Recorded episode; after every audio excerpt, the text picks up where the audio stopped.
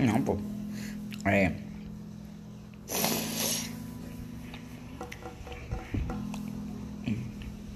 O jornal, eu acho que é uma coisa que foi bastante importante nas décadas passadas, na, mais ou menos ali entre 1800 e 1900.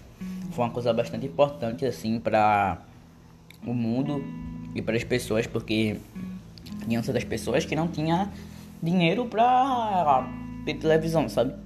Não tinha dinheiro para comprar um rádio, rádio, eu acho que podia ter, né?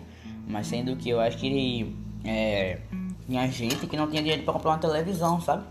Então eu acho que o jornal foi uma peça bastante interessante e bastante importante para as pessoas na década de 1900 e pouco, por aí, sabe? E agora eu acho que o jornal evoluiu bastante nessas últimas décadas.